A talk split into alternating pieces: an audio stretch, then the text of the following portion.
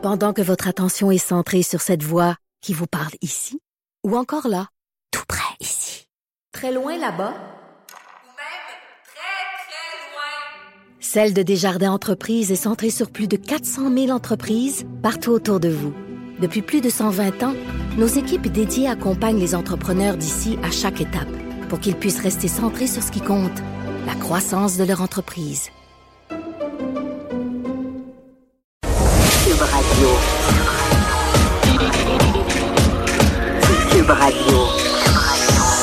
Acteur majeur de la scène politique au Québec. Il analyse la politique et sépare les faits des rumeurs. Trudeau le midi. Bon midi, aujourd'hui on est jeudi le 11 avril 2019. Mon nom est Jonathan Trudeau, vous écoutez Trudeau le midi à Cube Radio. J'espère que vous allez bien. La température qui semble vouloir être beaucoup plus clémente, pas juste ici à Québec, mais un peu partout au Québec. On voit enfin la lumière au bout du tunnel et on nous promet une fin de semaine qui devrait être pas mal ensoleillée aussi, pas mal ensoleillée. Beaucoup d'actions à l'Assemblée nationale, euh, entre autres. Hier, ça a été le début des euh, consultations euh, entourant le projet de loi 17, le projet de loi qui vise à moderniser l'industrie du taxi. On a beaucoup fait état des manifestations à l'extérieur, des, des, des, des, rues qui étaient barrées, des pancartes, des, des slogans très, très, très discutables, voire déplorables qu'on pouvait voir affichés un peu, un peu partout. Il faut se pencher également sur ce qui se dit à l'intérieur de cette commission-là, les gens qui vont euh, aller alimenter les discussions. Et euh, il y a euh, une personne qui a témoigné hier et qui avait un discours que je trouve fort intéressant et qui touche pas juste l'industrie du taxi en passant, hein. toute la question de l'économie collaborative, l'économie du partage. D'ailleurs, il y avait un rapport qui avait été publié, commandé par le premier ministre Philippe Couillard. Hein, il un groupe de travail qui avait été mis sur place, le groupe de travail sur l'économie collaborative. Et Guillaume Lavoie, qui est chargé de cours à l'École nationale d'administration publique, à l'ENAP, était à la tête de ce groupe de travail-là. Et il est allé se faire entendre hier euh, en commission parlementaire. Il était avec moi. Bon midi, Monsieur Lavoie. Peut-être j'ouvre votre micro, ça irait mieux. Euh, Monsieur Lavoie, on, va commencer par un aspect du discours que vous avez euh, apporté hier, autant en commission parlementaire que lors de certaines entrevues, que je trouve fort intéressant parce que les auditeurs sont habitués de, m'entendre en parler. C'est que les chauffeurs de taxi nous parlent beaucoup des, des, compensations, de la hauteur des compensations. Il y a eu un premier 250 millions, un deuxième 250 millions. Eux disent non, c'est pas suffisant parce que euh, on perd trop par rapport à la valeur estimée. Et vous avez amené dans le débat la notion de l'évasion fiscale, l'importance de prendre en compte cette question-là, c'est-à-dire euh, le, fait que c'est une industrie qui a pratiqué beaucoup, beaucoup d'évasion fiscale au cours des prochaines années, euh, des, des, des, années précédentes. Qu'est-ce que vous entendez par là?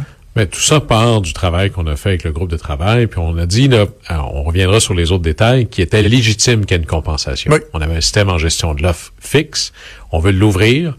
Alors, il est légitime qu'il y ait une compensation. Alors, assoyons tout de suite le principe qu'il doit y en mhm. avoir une. Maintenant, la question, c'est combien? Et là, on ne peut pas vraiment se dire, bonjour, combien sont vos pertes? Dites-moi un chiffre, puis je vais vous faire le mhm. chèque. Alors là, il y a toutes sortes de chiffres qui circulent, et une des choses qu'on a dit, c'est il manque d'évaluation claire dans ce débat-là. Et peu importe le chiffre que l'on trouvera, donnons-nous des principes. D'abord, principe 1, la compensation peut pas être plus grande que la perte. Principe 2, puisqu'il y a, dans ce domaine-là comme dans d'autres, un coefficient d'évasion fiscale, ben là, on pourrait pas... Et, c'est sûr que s'il y a de l'évasion fiscale, un peu ou beaucoup, ça a un impact un peu ou beaucoup sur la valeur des permis. Comment? Expliquez-moi comment. Essentiellement, un permis dans une... Euh, un, permis de taxi ou un permis dans un système d'offres fixe, c'est un droit de faire de l'argent. Alors, ce droit, si le droit de faire de l'argent je paie, je sais pas moi, je déclare seulement 90% de mes revenus. Ben, ça veut dire que je fais plus d'argent. Ben oui. Et donc, si je veux acheter le droit de faire de l'argent dans un monde où je fais où je déclare pas tout, ben ça veut dire que ce permis-là vaut de plus en plus cher. Alors, ce qu'on ne sait pas, c'est quelle est la relation entre le niveau d'évasion fiscale et le niveau de la valeur des permis. Mais on sait qu'il y en a une. Donc, juste les gens comprennent bien, c'est de dire, le, souvent le montant qui revient, c'est 200 000 Bon, prenons ce montant-là, un permis qui euh, était évalué à 200 000 Si ce permis-là, si l'industrie du taxi avait euh, n'avait pas effectué d'évasion de, fiscale du tout, quelle aurait été sa valeur? Parce qu'il perd de son attrait dans le fond. C'est ça. On peut pas, je peux pas vous dire un chiffre, mais on sait qu'il est moins, qu'il vaut moins parce qu'il est moins intéressant, parce qu'il est moins payant. Hein, par exemple, si vous, vous avez un dépanneur et que vous déclarez tous vos revenus, on présume que vous avez moins de revenus à la fin de l'année que le dépanneur en face qui lui déclare pas ses Ah oui. revenus. Alors, c'est c'est ça l'idée. Alors, le principe général avec ça, c'est qu'on peut pas prendre de l'argent public, qui seront les compensations, et de compenser une partie d'une valeur qui, elle, aurait été gonflée par de la non-déclaration au même trésor public. Et c'est pour ça qu'on revient à cette idée que on faut pas compenser tous les permis en bloc, il faut compenser tous les permis un à un. D'abord parce qu'il y a à peu près 8000 permis au Québec. Il y en a qui sont en Abitibi, puis il y en a qui sont à Montréal. Il y en a qui ont été achetés il y a 20 ans, il y en a qui ont été achetés il y a deux Au semaines. cours des- ouais, c'est ça. Alors, ce sont 8000 situations différentes. Alors, ça nous prend une évaluation au cas par cas, une fois par une fois, permis par permis. Et mon analyse, c'est que l'organisation qui est la mieux placée pour faire ça, c'est Revenu Québec, qui va pouvoir évaluer l'ensemble de ces choses-là correctement. Et là, c'est pas l'offre du gouvernement qui devient le chiffre de départ, c'est pas la demande du taxi qui est le chiffre de départ, c'est l'évaluation que fera un organisme incontestable, clair, compétent, qui est Revenu Québec. Vous, vous dites, vous reconnaissez, en fait, tout le monde le reconnaît, que euh, les propriétaires de permis de taxi subissent un dommage qui doit être compensé. Ça, on vient de le dire. Par contre, dans le discours de l'industrie du taxi, on voit, puis on le voit là, répété ad nauseam, c'est inscrit sur des pancartes. Ils disent le gouvernement met 22 000 familles à la rue. Or, c'est faux, parce qu'on parle de à peu près 8 000 titulaires de permis, mais les autres, non seulement ils n'ont pas cet impact-là de la perte de valeur de, de- permis, mais ils vont même en soutirer des bénéfices, non? Tout le monde se fait brasser, mais pas égal. Alors, dans, c'est important d'insister. Il y a deux types de joueurs dans l'industrie du taxi qui ont trois fonctions. C'est un peu bizarre, là, mais alors, d'un côté, il y a les propriétaires de permis, et de l'autre, il y a les chauffeurs. Il y a 8000 permis pour à peu près 6000 propriétaires. Donc, il y en a qui en ont présumément un ou deux. Il y en a qui en ont plus, mais en gros, c'est ça. Et il y a des gens qui sont que des chauffeurs. Alors là-dedans, il y a des gens qui sont des chauffeurs, et il y a des gens qui sont des propriétaires, puis il y a des gens qui sont des propriétaires chauffeurs. Un peu comme si c'était un condo. Il y a des gens qui possèdent le condo, il y a des gens qui vivent dans le condo qu'ils possèdent, puis il y a des gens qui sont juste locataires du condo. Dans tout ça, là, ceux qui vont se faire brasser le plus, c'est les propriétaires de permis. C'est eux qui vont se faire compenser. Maintenant, si je vous disais que les chauffeurs, maintenant, n'auront plus à payer la location Ben du oui. permis de taxi. Alors, c'est sûr qu'il reste des dépenses. L'essence existe encore, l'assurance, la location du véhicule, etc. Mhm. Mais le gros de la valeur, c'était la location du permis. Ça, on l'enlève. Alors, ça, c'est majeur. Chaque jour qu'un chauffeur de taxi travaillait avec un taxi payé, il partait dans le rouge, dans le fond. Oui, c'est comme si dans le fond, là, vous partiez, on, on présume que, disons, vous louez un permis 500 dollars par semaine, vous travaillez cinq jours, ça veut dire cinq, à chaque jour, ça vous coûte 100 dollars pour pouvoir opérer. Ce sera pas un gain de 100 dollars parce qu'il reste l'essence ou il va rester la location de la voiture, etc. Mais, mais il y a un gain appréciable. Mais là où le projet de loi vient vraiment changer la donne à l'avantage de l'industrie du taxi, il y a des choses qui vont être plus difficiles, mais ce qui les aide beaucoup, c'est qu'on enlève énormément du fardeau réglementaire qui pèse sur eux. Regardez, prenons la formation, par exemple. Et ça, c'est quelque chose qu'on a regardé dans le, le groupe de travail. On dit la formation, c'est très important, etc. C'est au nom de la sécurité du public. Ben, si- d'abord, un, là, l'État, moi, je suis formé pour opérer un véhicule de tourisme, hein, une Mazda 3, là. Je suis formé pour ça. Ça s'appelle un permis de conduire. J'en ai un, vous en avez un. Ah oui. Au nom de la sécurité de l'État, le gouvernement dit tout le monde doit faire un minimum de formation pour pouvoir opérer un véhicule moteur sur la voie publique. Et si je ne respecte pas mes obligations, ben si je peux perdre ce permis-là. Mais ce, la formation que vous avez, elle est en fonction du type de véhicule. C'est-à-dire une masse de 3, euh, deux essieux, etc. Si je voulais conduire un 10 roues, ce serait pas la même chose. Pas le même permis parce que c'est pas les mêmes connaissances. Alors, si c'est au nom de la sécurité du public, expliquez-moi la, la chose suivante. Parce que voici le cadre réglementaire aujourd'hui. Si vous voulez opérer un taxi à Montréal, ça prend 150 heures de formation.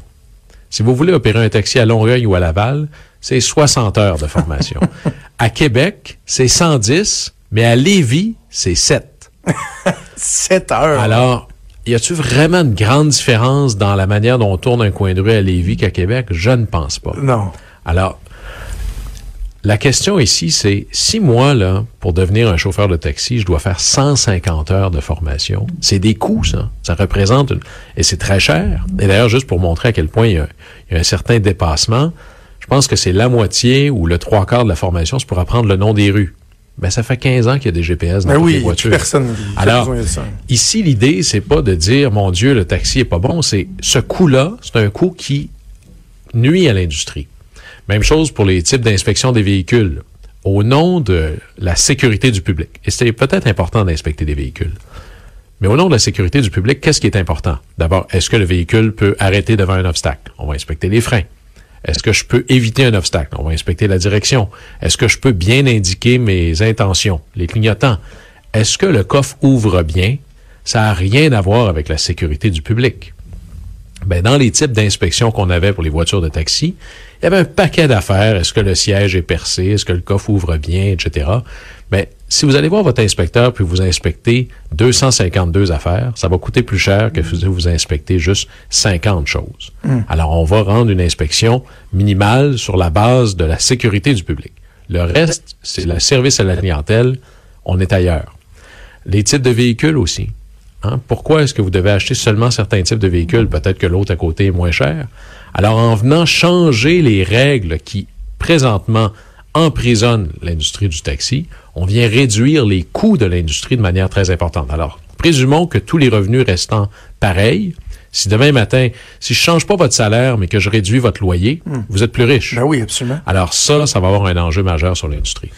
Élargissons un peu la question parce que la façon dont, dont on aborde euh, toute cette problématique-là, euh, la façon qu'on, on- dont on accueille les nouvelles technologies, les nouvelles façons de faire, parlons de, de, de l'économie collaborative, on sent que particulièrement au Québec, je vais pas euh, mesurer ailleurs, mais particulièrement au Québec, il y a une résistance incroyable à ça. Or, c'est inévitable que ce soit dans le taxi, la restauration, l'hébergement, l'économie collaborative est un phénomène auquel on n'échappera pas. Comment vous évaluez notre façon de nous comporter au Québec par rapport à ça, par rapport à ce phénomène-là? La méfiance et tout qu'on a. C'est, euh, je vous dirais, si on était à l'école, le, le- le Québec, à date, on est en train de les rattraper, là, euh, c'est le dernier de classe. Ah oui. Euh, et notre drame n'a pas été, c'est pas une question d'être pour ou contre l'économie collaborative, c'est de comprendre qu'est-ce que c'est. Et c'est pas Uber. Hein, c'est pas comme la banque, c'est l'idée du commerce de l'argent. Hein, C'est-à-dire, je peux aller à une banque et emprunter quelque chose, ça me coûte des intérêts, je peux prêter de l'argent, on me donne des intérêts. C'est ce système-là. D'abord, l'économie collaborative, qu'est-ce que c'est? Qu'est-ce que ça mange en hiver?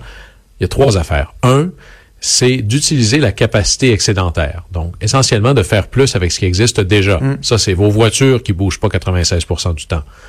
Les sièges vides, là, on en parle beaucoup, là, c'est essentiel dans la mobilité. Savez-vous, il y a combien de sièges vides sur nos routes qui bougent aujourd'hui? Là? Il y en a à Québec seulement 6 millions. À Montréal, c'est 15 millions. Pour le Québec au complet, c'est 25 millions.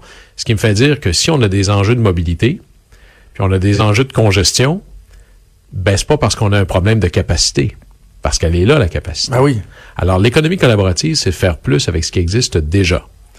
La deuxième chose, c'est l'accès plutôt que la propriété. De- que ce soit très, très facile d'avoir accès à quelque chose sans que j'ai besoin d'en être propriétaire. Puis le troisième, c'est là où, où ça brasse le plus fort, c'est l'abaissement général des barrières d'entrée dans les marchés. Avant, pour embarquer quelqu'un dans ma voiture et avoir un profit, il fallait que je sois un chauffeur de taxi dans une industrie de taxi, dans une voiture de taxi.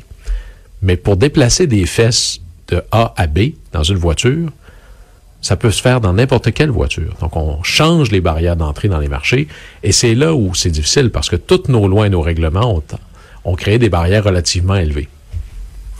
Mais donc, dans votre dans la conclusion de votre groupe de travail, vous disiez que vous vouliez positionner le Québec comme un chef de file dans le domaine de l'économie collaborative. Vous êtes rendu, vous me disiez avant d'entrer en ondes, à 253 conférences sur le sujet. Êtes-vous optimiste? Êtes-vous découragé? Pensez-vous qu'à un moment donné, on va finir par s'ouvrir sur cette réalité-là et d'arrêter de toujours uniquement vouloir soit niveler par le, bas, se- se- se- s'opposer au changement? Voyez-vous une certaine ouverture éventuellement?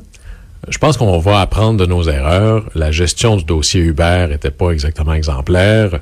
Euh, la gestion du dossier Airbnb non plus. Et il y a une grande leçon qu'il faut retenir de nos erreurs avec l'arrivée d'Uber. Au départ, on a dit on veut pas que ça arrive. C'est arrivé quand même. Après ça, on a dit ben vu qu'on on veut se venger un peu, on va mettre des barrières d'entrée très très élevées. La conséquence de ça, que personne n'avait vu venir, c'est plus vous allez mettre des barrières d'entrée très élevées, plus il y a juste les très gros joueurs qui vont pouvoir embarquer sur la patinoire. Comme Uber, justement, rendant ça plus difficile pour les Eva de ce monde qui Alors, veulent arriver. demain matin, là, pensez, vous faites, euh, ça va être le temps de faire les semences bientôt, là. Ben, la petite pousse, là, elle, elle a besoin qu'on lui fasse plus attention. Elle sera pas capable de résister à la première tempête, le premier gros orage, etc. Plus on aura des règles d'entrée très élevées ou un cadre réglementaire flou, c'est sûr que c'est comme si on disait, on veut pas de compagnies québécoises qui vont être bonnes, on veut avoir des compagnies qui vont être étrangères parce qu'ailleurs, sont devenus très gros. Si on veut avoir des concurrents québécois à Uber, à Airbnb et autres, la question, c'est pas pas de règlement, c'est de créer un cadre réglementaire qui fait du sens et qui permet à tout le monde de prendre la place. Mais il faut se dépêcher, parce qu'ailleurs, on est en train d'avoir des compagnies qui deviennent de plus en plus importantes, et un jour, ils vont débarquer ici. Fort, fort intéressant. C'est assurément, je vais vous réinvi- réinviter et on parlera euh, encore plus davantage du concept de l'économie de, de l'économie collaborative euh, de façon plus précise. Guillaume Lavoie, merci beaucoup de Au nous plaisir. avoir parlé. Guillaume Lavoie est chargé de cours à l'École nationale d'administration publique. Il est à la tête du groupe de travail sur l'économie collaborative. On revient.